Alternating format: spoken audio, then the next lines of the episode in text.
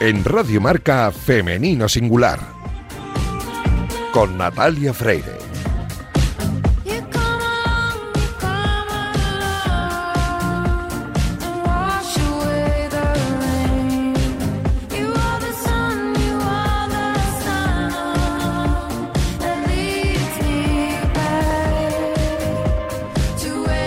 Bienvenidas, bienvenidos a este oasis de radio dedicado a la mujer en el deporte. Os invitamos a acompañarnos la próxima media hora en la que hablaremos en femenino singular, que es el nombre de este programa que escucháis ahora mismo en la sintonía de Radio Marca.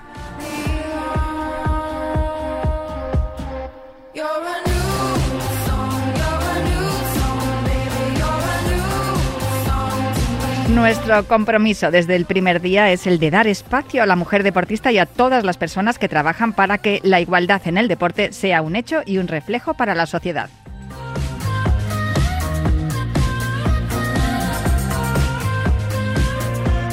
Os recuerdo que podéis encontrar todos nuestros programas en todas las plataformas de audio y también en la web de marca.com. A los mandos técnicos me acompaña hoy Luis Beamut, que ya está haciendo que todo suene a la perfección. Y hoy además tengo invitados en el estudio, así que arrancamos ya.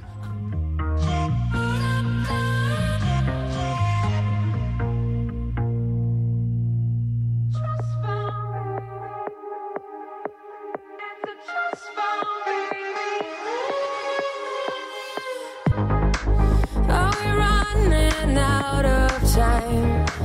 Are we hiding from the light? Are we just too scared to fight for what we want?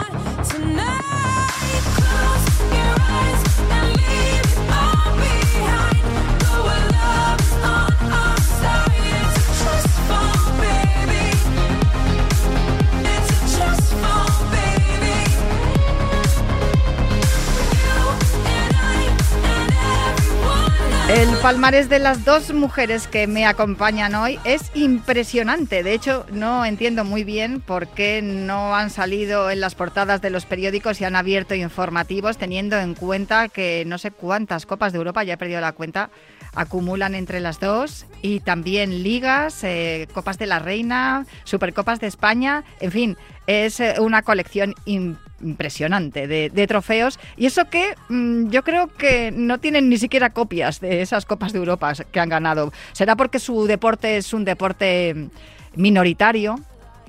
Eh, que se practica en condiciones precarias la mayoría de las veces, pero sin embargo es uno de los deportes que más gloria ha dado a España, sobre todo por esto que estamos hablando, ¿no? por la cantidad de trofeos que se han conseguido a nivel club y también a nivel selección. Hoy tengo aquí a dos mujeres impresionantes. Una es portera, guardameta, ella se encarga de que los goles no entren. Y hay otra que hasta hace nada, pero nada, era una considerada una de las mejores eh, jugadoras y ahora está en camino de convertirse en una de las mejores entrenadoras porque según colgó los patines, y lo voy a decir ya, según colgó los patines, eh, cogió el, cronómetro, los tiempos y se puso a dirigir al equipo. A mi lado tengo a eh, Fernanda Hidalgo, portera del Telecable. Hola Fernanda. Hola, buenos días. Y a Natasha Lee. Hola Tasha, ¿cómo estás? Entrenadora del Telecable, jugadora hasta hace unos meses. Sí, hola, buenas. ¿Qué tal? ¿Cómo estáis las dos? Muy bien. Oye, eh, Tasha, hemos empezado escuchando esta canción que suena de fondo. ¿Tú sabes por qué? Bueno, me imagino que ya la artista que es, ¿no? La Pink, eh, es una mujer poderosa, siempre lucha por los, ¿no? por los derechos de las mujeres y yo también soy un poco fan de ella. Sabes que fue gimnasta y de hecho en sus espectáculos habrás visto alguno, quizás. Fui a un concierto hace este verano, de hecho. ¿Dónde, dónde lo viste? Lo, lo, fui a ver a... Mm, ¿A dónde fui a ver? A Berlín. A Berlín. a Berlín. Fui a Berlín a verlo, es verdad. te voy a decir por qué sé todo esto. Y bueno, eso, ella también es deportista, como, como te decía, ¿no? Que, que, ella también fue gimnasta de artística y de hecho aplica muchos de sus conocimientos y sus capacidades en los conciertos. Seguro que lo disfrutaste en Berlín. Yo sé todo esto porque me lo ha soplado un pajarito llamado Fernando Sierra, director de general del Telecable. Hola, Fernando, ¿cómo estás? Hola, muy bien, aquí encantados. Oye, pues eh, muchísimas gracias por haberme soplado la información sobre los gustos de Tasha. Desconozco, Fernanda, cuál es tu cantante favorita o si tienes alguna canción así especial que te guste. Eh, bueno, a ver, eh, no sé, Pink, alguna canción me sé, así que también comparto un poco el gusto con Tasha. Tampoco en exceso, pero un poco sí. La música es importante para vosotras, ponéis música en el vestuario. Bueno, tú ahora que eres entrenadora, igual tienes que decir, cortar la música que hay que entrenar o algo. ¿Cómo, cómo ha cambiado ese rol? No, yo creo que es muy importante, ¿no? El tener el vestuario contento y la verdad que no es una, o sea, yo no, no era de las que manejaba un poco la, el hilo musical, sino se encargan otras jugadoras que les gusta más, eh, pero sí que me gusta escuchar todo tipo de música y además en el vestuario se oye bastante. ¿Y de todo tipo o hay alguien que la, la que se encarga de la playlist tiene un gusto de por algún estilo en concreto? Va un poco por las edades, ¿no? Y, y sí que hay gustos musicales que, que bueno, que algunas canciones sí, muchas no, pero, pero bueno, se, hay gustos para, para todas. Hay un cuarto invitado aquí en el estudio de Radio Marca, es Javier Obeso, que mm, claro, que él es eh, directivo también del Telecable. Hola Javier, ¿cómo estás? Hola.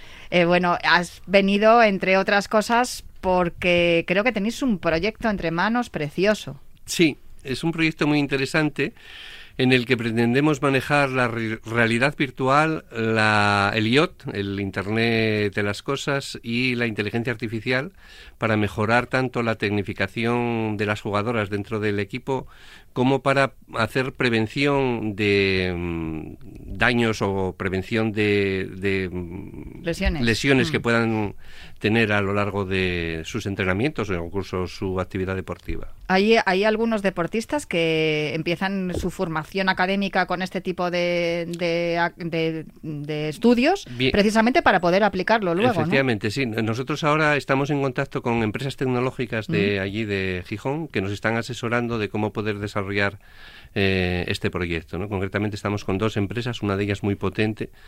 Eh, y mm, vamos, mm, estamos eh, intentando desarrollar el proyecto para poder ejecutarlo a lo largo de este 2024. Bueno, pues a ver si hay suerte y va todo bien, porque no hay nada como poder utilizar la inteligencia artificial en, en el buen sentido, ¿no? Sí, no. sí, sí, sí, Y sobre todo también, pues eso, ir incorporando la tecnología a un deporte como el hockey patines que, mm, claro, Fernando, yo no sé muy bien eh, cómo os vais eh, manteniendo, porque como decía en la presentación, es un deporte que, que, está en condiciones precarias, digamos que, sobre todo la liga femenina más incluso que la masculina, porque la masculina, eh, pues con la, potencia que hay ¿no? De, clubes en Cataluña y también en Galicia, y, y un poco el, el, el, referente que también de, o, o cómo se inició la historia del hockey patines, habiendo sido olímpico en el año 92, pero la liga femenina, que ocurre en muchas ligas, por cierto, es equiparable a otros, a otros deportes, eh, tiene más dificultades. Yo no sé cómo os apañáis. Pues eh, yo creo que fundamentalmente trabajando mucho y pensando poco en, en, las dificultades, porque si lo piensas de una forma un poco razonable, eh, es, está muy difícil, ¿no? Como dices, porque, bueno, venimos de la tradición que venimos, ¿no? El deporte en general era un sector claramente masculinizado y y el hockey sobre patines en particular, más arrastrando además el hecho de no ser un deporte que se practique masivamente, sobre todo en determinadas zonas, ¿no? Geográficamente no somos un deporte que, que esté presente en todo el territorio, ¿no? Mm. Que también nos dificulta un poco la situación.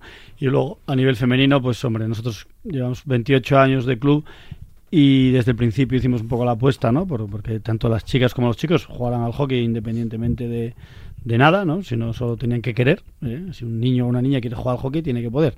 Ese es un poco nuestro pensamiento desde que nacemos. Vamos creciendo y es verdad que conseguimos muchos éxitos deportivos. Tenemos un crecimiento estructural grande y es verdad que si lo miramos desde la optimista, si nos dijeran a día de hoy que vamos a tener el presupuesto que tenemos y que vamos a tener unas condiciones mínimamente decentes para las jugadoras, eh, no nos lo creeríamos, ¿no? Hace 15 años. Eh, pero también es verdad que cuando analizamos si este lo que ha hecho este equipo de mujeres lo hubiera hecho un equipo de hockey patines masculino mm. en Asturias, estarían en otro nivel de profesionalismo sin ninguna duda. Y también supongo que la difusión, es decir, que estéis en los medios de comunicación también ayuda, Fernando. Claro, es fundamental. ¿no? Nosotros tenemos claro que desde además es una estrategia un poco que seguimos desde el principio. Cuando teníamos solo un equipo de prebenjamines, nosotros mandábamos crónica semanal a todos los periódicos de Gijón y de Asturias. para, bueno, si algún día tenían a bien ponerlo, pues eh, tenían un hueco. Nosotros nos llegó a decir un periodista que él sabía de aquella había FAS todavía, eh, sabía si estaba estropeado el FAS porque el lunes por la mañana no estaba allí el, la crónica del, del Solívar en aquel momento, ¿no? Del Mm, sí. Y es verdad, ¿no? Que, que, necesitas salir, que los medios te hagan caso, que es, yo creo que a nivel local estamos teniendo ya una, bueno, una buena relevancia. En la ciudad de Gijón la gente nos va reconociendo. En la última Copa de Europa que organizamos allí fueron 3.500 personas en directo a ver el partido, pasando por taquilla además, no a base de lanzar invitaciones exclusivamente. Y este es un crecimiento que tiene que ir de la mano todos, ¿no? Yo creo que van entendiendo poco a poco todos que, podemos ser un proyecto de la ciudad y lo que queremos también es ir poco a poco traspasando más barreras, ¿no? Que no seamos solo nosotras como club, sino nuestro deporte y nuestra liga femenina la que pueda ir mejorando barreras, presupuestos, visibilidad en medios y que eso al final acabará trayendo patrocinios y posibilidad de tener a las jugadoras medianamente profesionalizadas. Es curioso porque fíjate que el telecable es posiblemente eh, el, equipo de masculino femenino de Gijón que más títulos ha conseguido de largo y, sin embargo no, no tiene no tiene el apoyo que debería tanto en los medios locales por lo que me cuenta sí porque os lo curráis mucho pero luego no, no, no trasciende más allá de, de, Asturias y es, es complicado porque claro los éxitos son nacionales e internacionales. Yo no sé mm, eso cómo, cómo se puede solucionar. No sé si vosotros dos eh, Javier Fernando me podéis dar alguna solución. Hombre es, es muy complicado sobre todo teniendo en cuenta en el mes de febrero van a ir a jugar la Copa Intercontinental, que es la máxima ya aspiración que a la que podemos llegar, que sería como el Campeonato del Mundo de, de hockey sobre patines, ¿no? Y aún así eh, tenemos la desgracia de no poder eh, tenerlas a, asalariadas a todas las jugadoras, ¿no? Estamos pagándoles unos salarios mínimos, pero mínimos, mínimos, mínimos, con lo cual es imposible que puedan ejercer solo eh, su profesión. De hecho, casi todas están mm. pluriempleadas. Tienen el plan ¿no? B. Tienen, tienen su trabajo y aparte están desarrollando su labor dentro del, del equipo, ¿no? Pero eh, estamos trabajando para que pueda llegar un día en el que las jugadoras puedan vivir de, su pasión, porque realmente es una pasión, pero mm, por ahora no nos llega para, para poder hacerlo. Pues aquí dejo la parte, digamos, institucional y me voy a la parte deportiva, que en realidad es la que me interesa porque las verdaderas eh, protagonistas y las heroínas de todo esto son ellas. Lo primero, en, eh, voy a recoger una cosa de la que hemos hablado, ¿no? Del de, de, proyecto en el que estáis y, y cómo desde la base, desde los prebenjamines, estáis dándole a todo. Tú, Tasha, que hasta hace unos meses estabas jugando y estabas ganando títulos, ahora eres la entrenadora, pero como bien decía Javier, también te has estado encargando de los equipos base.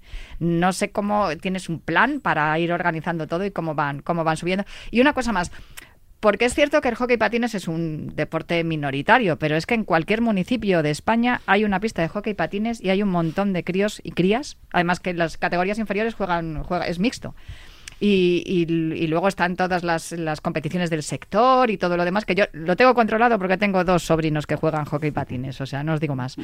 Eh, pero es muy complicado que luego eh, puedan, como decíamos, ganarse la vida. No sé cómo estimuláis a los peques y a, y a los niños y a las niñas para que sigan jugando cuando saben que este deporte no les va a dar de vivir. Bueno, al final nosotras eh, somos un, bueno, un espejo ¿no? donde se miran estos críos y crías y, la verdad que, que, también una de las ventajas que tenemos en, el telecable, ¿no? que yo creo que somos muy próximas a, a, los, a los que empiezan y, bueno, a tener también jugadoras que están relacionadas con la base del club, pues eso, claro, los tienen como a, a, tocar, ¿no? Y entonces estas, estas niñas y niños sobre todo quieren, eh, pues algún día pues ser eh, Fernández Dago, quieren ser Sara Lolo, todos, ¿no? Y eso pues es muy, es muy bueno, gratificante para nosotras y, y obviamente pues a nosotras nos, nos ayuda pues a, a, a, seguir peleando por este deporte. Eh, Fernanda, tú llegaste al telecable hace tres años, ¿no? Tres temporadas, si no estoy, no recuerdo mal. Bueno, ahora comienzo la tercera. Ahora comienzas la tercera, sí. vale. Eh, antes habías jugado en otros equipos que tiene el telecable o que estás encontrando aquí diferente. Bueno, yo ya pasé, ya viví aquí en Madrid, de hecho, eh, jugué aquí, pero bueno, eh, y también jugué en, en Manlleu, en Cataluña. Y bueno, sí que se nota que aquí hay, o sea, en el telecable se, se nota el trabajo que llevan haciendo para intentar profesionalizarlo todo. O sea, la Rosa se nota que es un equipo, eh, bueno, también muy reciente eh, y también estaba intentando trabajar, pero obviamente eh, bueno, también en Madrid es muy difícil. En Manlleu, pues, eh, una situación, siendo que Manlleu es un equipo bastante más histórico que mm. Las Rosas, pero sí que se nota como el trabajo que hay para intentar profesionalizar toda la situación en el hockey y el femenino más que nada, porque el masculino siempre va a ir un paso delante de nosotras y aún así en el hockey masculino tampoco es que esté totalmente profesionalizado. Entonces, bueno, yo creo que eh, veo aquí como una constante como como un constante trabajo para conseguir ese objetivo y aparte eh, ayudar a que el resto del hockey femenino también lo cumpla. O sea, no se trata solamente de nosotras, sino llevar o como indirectamente obligar al resto de equipos que también vayan a este, este objetivo. ¿Eso cómo se hace? Eh, ¿Exigiendo o, solicitando que las condiciones sean más o menos eh, profesionales, ¿no? Supongo. Y, también buscando un poco de, complicidad, ¿no? Alianzas, Fernando. Vuelvo a ti, lo siento, es que es importante. Sí, bueno, es que em, lo que ella decía ahora, ¿no? Eh, que a veces se nos escapa lo de que el masculino no está tampoco especialmente profesionalizado, pero que vamos a ir por detrás. Yo eso lo veo como una oportunidad que tenemos como deporte, demostrar que el camino no siempre nos lo tiene que marcar el masculino. Eh, hagámoslo al revés, seamos nosotras las que mostremos el camino hacia la profesionalización, ¿no? ¿Cómo? Creándole a las jugadoras la costumbre de, de valorar su trabajo, ¿vale? Eso es lo primero, que ellas sepan que su trabajo tiene un valor y que deben solicitarlo. Eh, que nos va a obligar a los clubes a trabajar para conseguir esa, esa financiación. Luego es verdad que ahí los cambios sociales de costumbres tendríamos que involucrar a administraciones, mm porque el patrocinador va a venir a, retorno, ¿no? Entonces, administraciones que podamos provocar pequeños cambios sociales que nos den visibilidad en los medios de comunicación, programas como este son fundamentales para traspasar barreras, ¿no? Eh, y, que, y, que, y que alguien, que la gente sepa eh, pues, el currículum de, de, Natasha o de, o de, Fernanda, ¿no? Que son mm. cosas yo las conozco desde hace muchos años, pero a mí me parecen impresionantes. Mira, me las dejado votando, que se dice en el fútbol. Eh, habladme de vuestro currículum. Yo ya he perdido la cuenta. ¿Cuántas Copas de Europa de clubes tienes, eh, Natasha? Siete. ¿Y tú, Fernanda? No, yo una. Bueno, tú una con el telecable, la de esta, la de esta temporada que acaba de terminar, ¿no? Que, por cierto, esta temporada ha sido espectacular para el telecable. Eh, Javier, Fernando, felicidades a los dos por la gestión, que muchas veces cuando se puede trabajar con tranquilidad llegan los éxitos también mucho más fácil, ¿no, Natasha? Sí, hombre al final los éxitos es el, trabajo constante, ¿no? Y, cada año, pues te reciclas y te reciclas para, seguir estando arriba. Cada vez es más difícil. Eh, cuanto más, eh, bueno, cuando más por ejemplo, el año pasado ganamos todo y este año vamos a ser el rival a batir. Ganaste, claro, Copa de Europa, Supercopa de España, la Liga y la Copa de la Reina no había más títulos en juego para ganar, o sea, todos los que había para el telecable. O sea, ¿qué, qué, qué, temporada más espectacular. Yo no sé, eh, ¿os lo creéis todavía o...? bueno, a ver. a ratos. A ratos, a ratos, ¿no? Porque sí que es verdad que lo celebramos, lo celebramos mucho, pero casi no te da tiempo a, asimilarlo que, ya estás otra vez enganchada a la, a la siguiente temporada. Y, bueno. Y, bueno, y en tu caso, permitidme de verdad las próximas preguntas. En tu caso, tú anuncias que dejas eh, la competición, que dejas de ser jugadora, eh, nada más ganar la Copa Europa, ¿no? A la vuelta de Lisboa. No, una semana Una semana antes, justo. Ah, bueno no sé si eso influyó para que luego jugarais la final como la jugasteis. Y, a ver, yo cuando, cuando tomé la decisión de, comunicarlo ¿no? Eh, al equipo, pues claro, podía pasar dos cosas. O el equipo eh, no estuviera bien o no tuviera la cabeza preparada para jugar esa Copa Europa, o, fue como, como, como, salió, ¿no? Es porque al final, claro, es una noticia que, bueno, a mi personal es dura, es, es difícil de, de, tomar, pero yo creo que para el equipo también, porque no ni, ni se lo esperaban.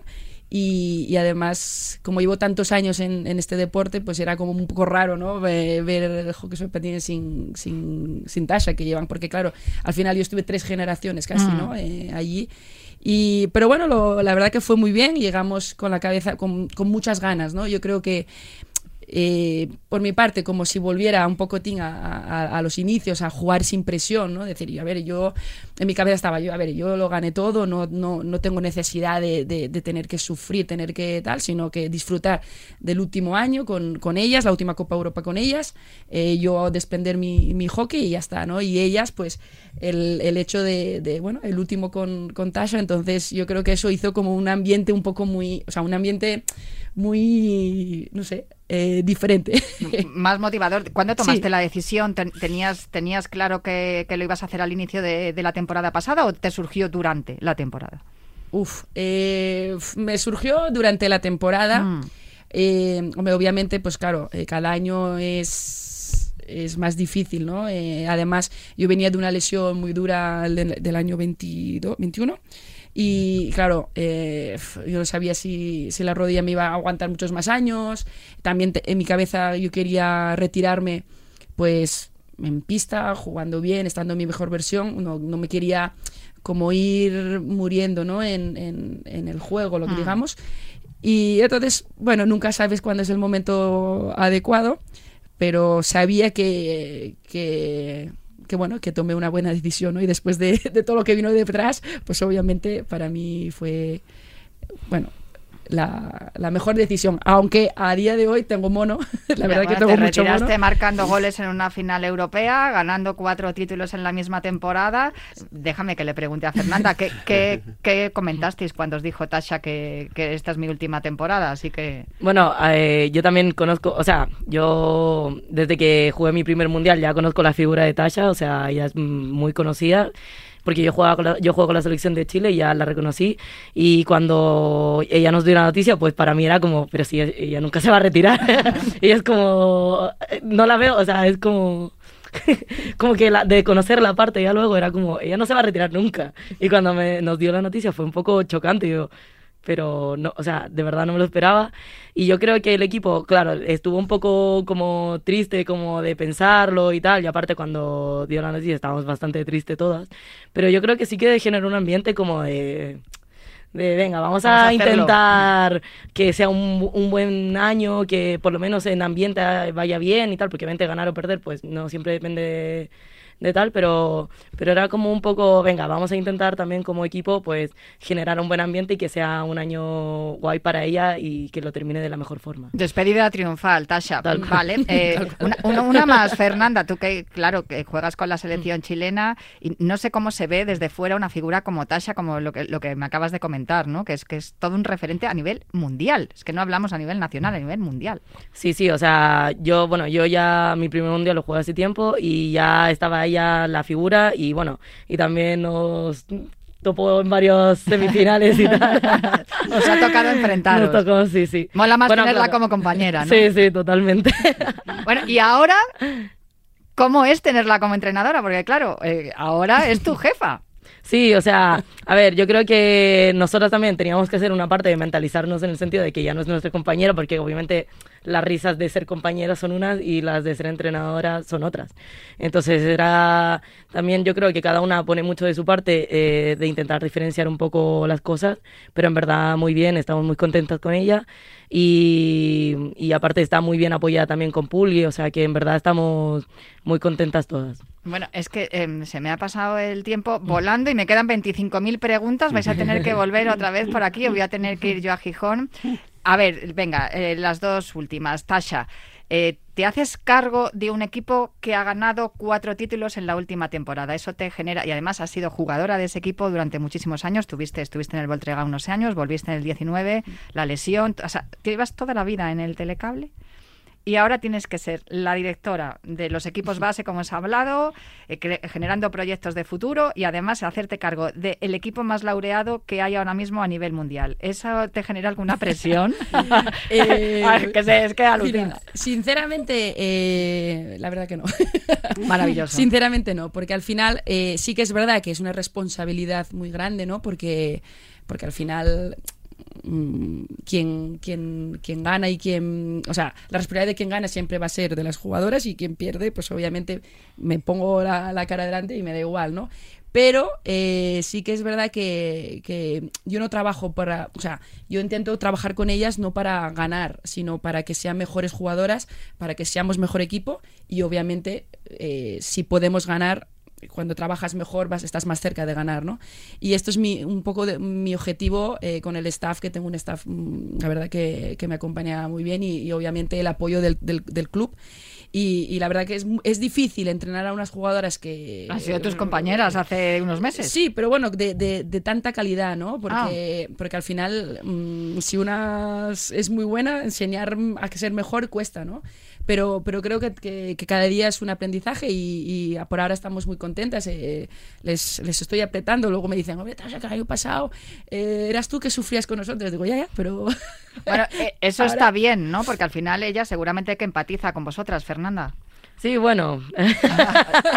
es, Esto que hablamos de los dura, entrenos, ¿no? sí, sí. Es, es una entrenadora sí. y... Pero nada, pero creo que está bien. O sea, al final ella está asumiendo súper bien el rol y hacer el cambio yo también en, entiendo que es difícil, pero yo creo que es eso. También tienes una parte de haber estado viviendo la situación y ahora pasar al otro rol, pues yo creo que te da mucha más experiencia como de vivir el proceso y yo creo que nos ayuda mucho a, a lo que dice ella, a que mejoremos, a que sintamos que cada día vamos a mejor y vamos aprendiendo algo nuevo. Me gusta mucho eso, la que tenéis la ambición de ganar, pero que no entrenáis solo para ganar, sino sí. para ser buenas. De todas maneras, también lo que hemos hablado al principio, si como tú has dicho, Tasha, eh, tienes eh, el equipo y la junta directiva y todo el club que te acompaña, las cosas son más fáciles. Me imagino que eso también eh, hay que agradecérselo, ¿no? A Fernando, a Javier y a todo, a todo el equipo directivo. Sí, obviamente cuando, cuando se, me, se me dijo, ¿no? De, de, entrenar al, al equipo, claro, yo obviamente quería, pues, me dan como el, la, la, la confianza de, de, trabajar todo lo que, lo que yo quiera y si las cosas funcionan, obviamente, pues van a dejar, ¿no? Eh, cuando empiecen a ir mal las cosas, que espero que no.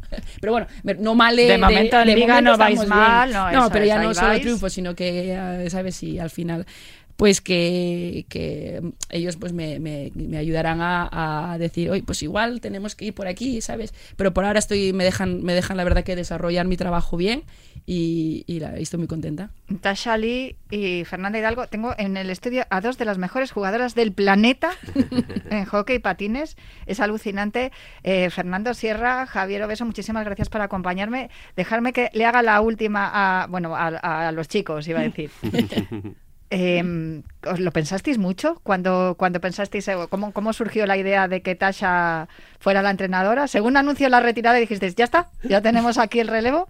Bueno, no, no, no, tan sencillo, pero sí que hay una cosa que es que yo creo que era evidente, que ella tiene madera de entrenadora. Ella como jugadora tenía madera de líder, una jugadora que es líder en vestuario, que ya ha estado entrenando durante bastantes años en equipos de base, sacando buen rendimiento, tiene buen trato, tiene desprende alegría, ilusión. Quiero decir, al final probablemente tiene algunas cosas en las que tiene que coger experiencia, sobre todo las partes más oscuras del trabajo del entrenador, ¿no? Y, y cuando toque afrontar momentos eh, complicados, sobre todo de conflictos, a lo mejor a la hora de jugadoras que en un momento determinado no estén dentro de la misma dinámica del equipo. Bueno, pues son los momentos más difíciles para un entrenador o una entrenadora, ¿no? Pero pero estamos totalmente convencidos que tiene madera para ser una va a ser difícil que sea tan buena como jugadora. Igual sí, se ¿eh? convertiría en la mejor entrenadora del mundo, claro. Bueno, eh, hay referentes ya en otros deportes, ¿no? Voy a nombrar aquí al gran Luis Aragonés, que de, también de un día para otro dejó de entrenar al equipo, se puso, o sea, dejó de jugar con el equipo, se puso a entrenador y, y podemos decir que ha sido uno de los grandes jugadores y entrenadores de, de España. Pues yo te deseo lo mismo, Tasha, y os deseo muchos éxitos con el telecable, Fernanda, Javier, eh, Fernando, de verdad, eh, muchísimas gracias por acompañarme, todo un lujo tener aquí a a la representación del telecable, el equipo que lo ganó toda la temporada pasada. Yo no te voy a poner el listón tan alto. Pero, oye, habrá que hablar a final de temporada para hacer balance, ¿os parece? Perfecto. Fenomenal, pues muchísimas. Sí, Javier, dime. Sí, yo solamente, aprovechando la ocasión, lo que quería era eh, pedir que de una vez, por favor, salga la ley del mecenazgo deportivo. Necesitamos el mecenazgo deportivo como el comer porque eso nos facilitaría muchísimo más el acceder a los patrocinios de muchas empresas que eh, percibirían un retorno eh, a la hora de hacer sus donaciones a, los equipos deportivos. Si queremos que esto crezca, tendremos que facilitar las cosas, evidentemente. Pues muy buen apunte, Javier. Muchísimas gracias por hacerlo.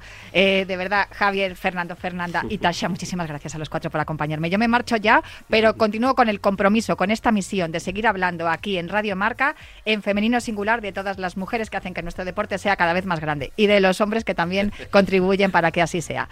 Os dejo con toda la programación de Radio Marca y prometo volver la semana que viene.